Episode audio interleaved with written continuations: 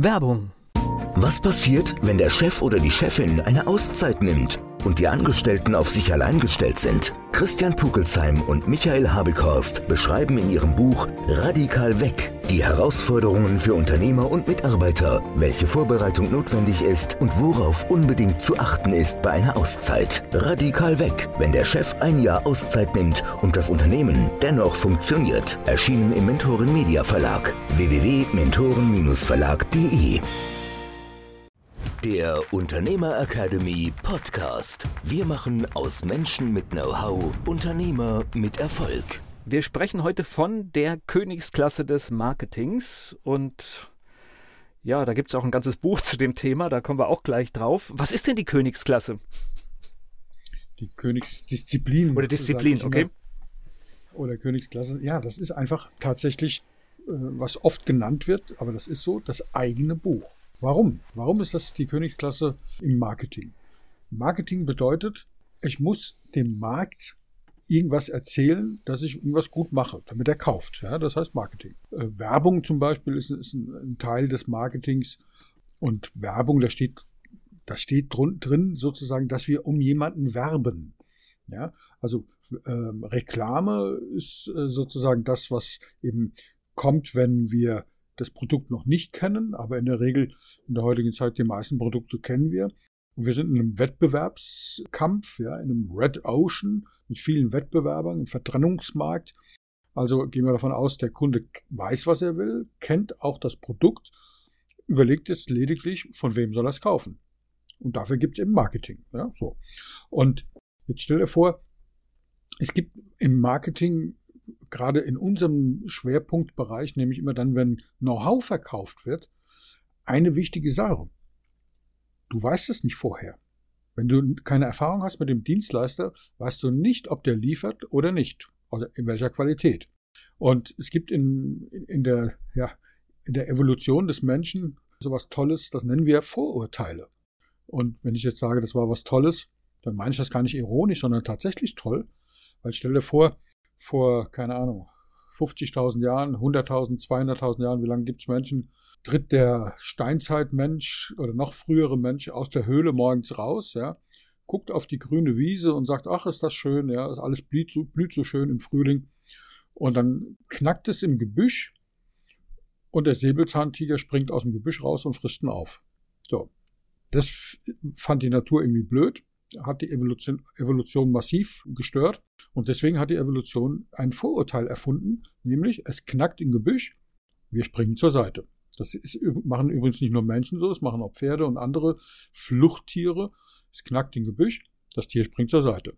Das nennt man Vorurteil. Das hat riesen Vorteile von der Evolution her, nämlich der Vorteil ist ganz klar, es knackt, ich springe lieber einmal mehr zur Seite, wie einmal mehr gefressen zu werden. Ja?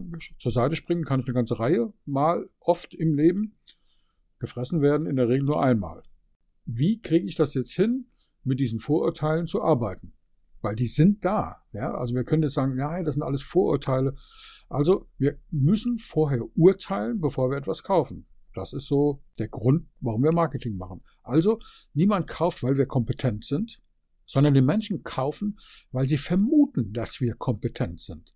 Deswegen mag ich diesen Ausdruck so sehr, Kompetenzvermutung. Marketing hat die Aufgabe, die Kompetenzvermutung zu stärken.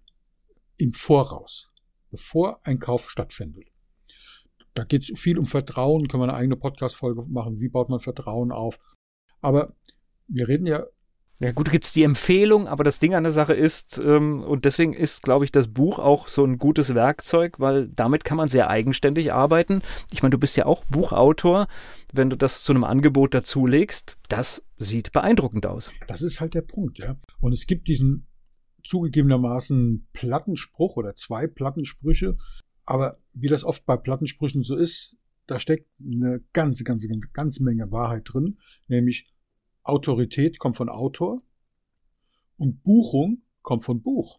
Ja, und deswegen, wie du gesagt hast, stell dir vor, du, machst wirklich ein großes, interessantes, tolles Angebot. Wir haben ja schon über Angebote gesprochen in der äh, vorhergehenden Folge.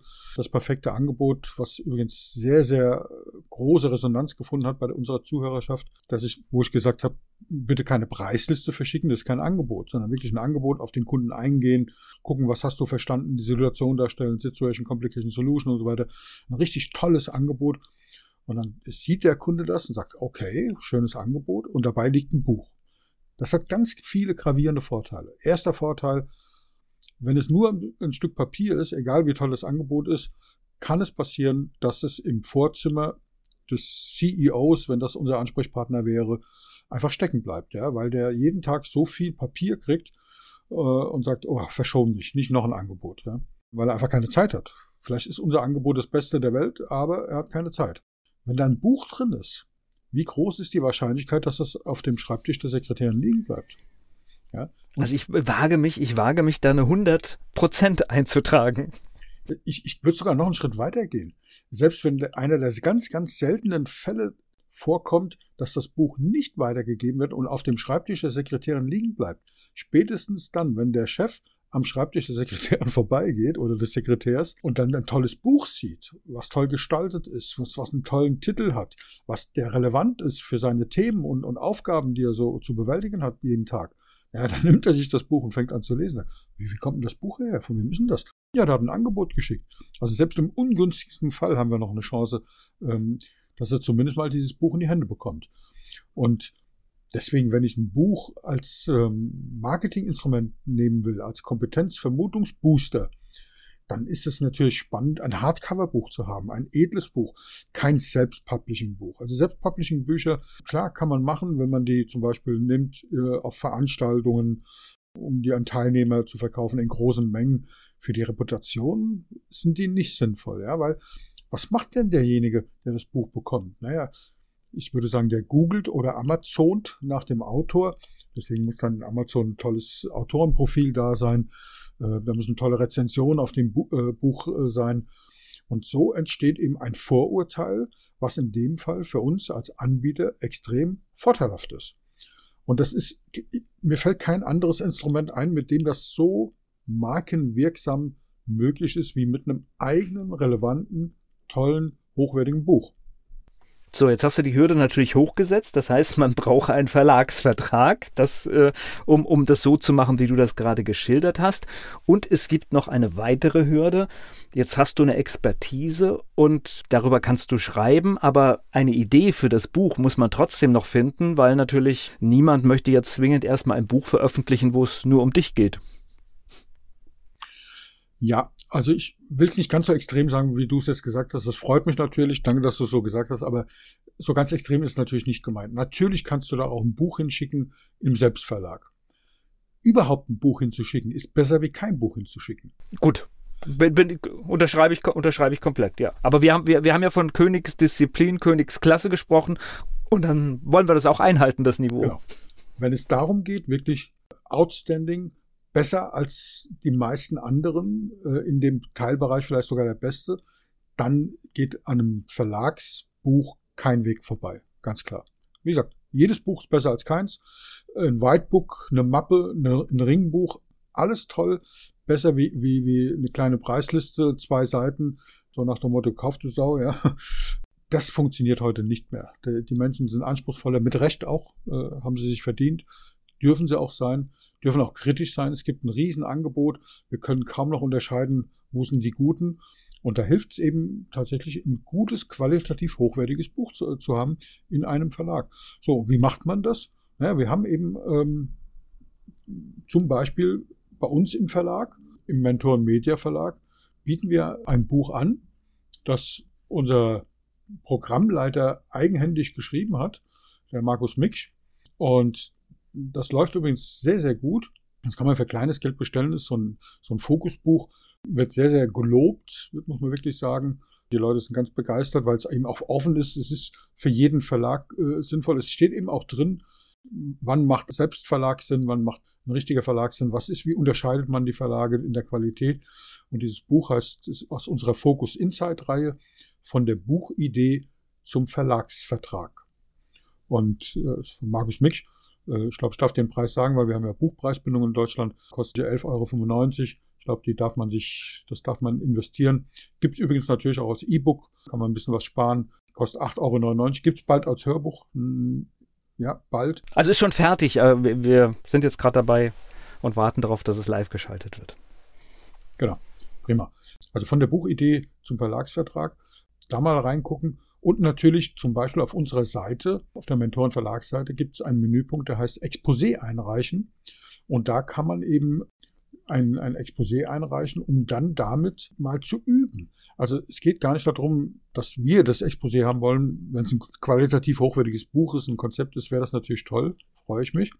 Aber darum geht es das im ersten Schritt gar nicht, sondern mal diesen Prozess durchzumachen, weil wir haben dort ein Online-Formular, da sagen viele Leute, oh Leute, warum ist das so umfangreich? Das ist richtig viel Arbeit. Ja, das ist richtig viel Arbeit und das ist auch gut so. Aber man schreibt sich schon beim Exposé dann zur Klarheit. Was will ich denn eigentlich? Wo will ich dann eigentlich hin? Äh, wie funktioniert das Ganze? Welche Fragen werden da gestellt? Welche Fragen stellt ein Verlag? Ja, also es ist ja nicht nur so, dass wir diese Fragen stellen. Wer ist die Zielgruppe? Warum braucht es jetzt dieses Buch? Jedes Jahr erscheinen in Deutschland, keine Ahnung, 70.000 Bücher, 80.000 Bücher, Neuerscheinungen. Gut, mit Belletristik, mit allem drum und dran. Warum braucht es jetzt dein Buch? Ja? Und das sind so Fragen, auf die man dort da kann man sich eine Zeit lang mit beschäftigen. Wenn man das online macht, bei uns ähm, auf der Verlagsseite kann man den Zwischenstand immer wieder abspeichern. Man kann sich aber auch ein PDF runterladen, um das dann, um das dann in Ruhe auszufüllen. Das geht eben auch. Ja, und dieses zur Klarheit schreiben, wer ist meine Zielgruppe, wer soll das lesen, wie komme ich denn an diese Kunden ran, das hilft natürlich auch für den eigenen Marketingprozess. Wen kann ich denn eigentlich anschreiben? Ja? Wir haben es jetzt gerade mit einer Klientin diese Woche gehabt. Liebe Grüße, Maike, falls du es hörst. Da ging es eben darum, die veröffentlicht jetzt demnächst ein Buch und da ist es eben so, dass sie gefragt hat, ja, wem schicke ich jetzt, äh, das ist eine Vortragsrednerin und sie äh, will eben Vorträge anbieten, weil Vorträge sind eben auch ein Marketing-Tool. So, wem bietet sie das an? Und dann haben wir eben äh, Innungen rausgefunden, Verbände rausgefunden, haben tolle Möglichkeiten äh, recherchiert, das Internet ist ja da gnadenlos gut, wo man das überall hinschicken kann.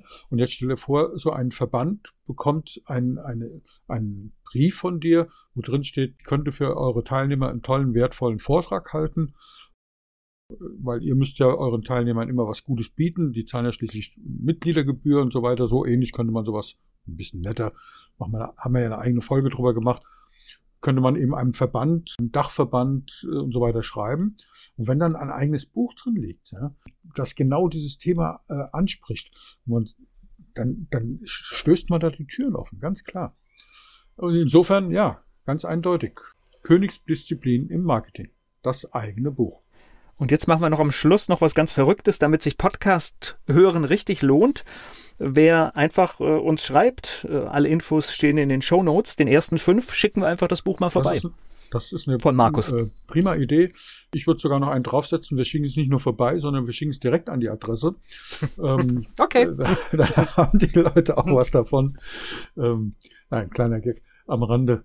Aber klar, gute Maßnahme, weil wir brauchen tolle Autoren, die die Menschheit nach vorne bringen, die gute Ideen haben, die äh, ja ihre Ideen, ihre Konzepte äh, verbreiten wollen und eigentlich auch müssen, müssen insofern, dass wenn ein guter Autor, ein potenzieller Autor eine tolle Idee hat für ein Buch und das Buch nicht veröffentlicht, dann läuft er ja Gefahr, verklagt zu werden. Ne?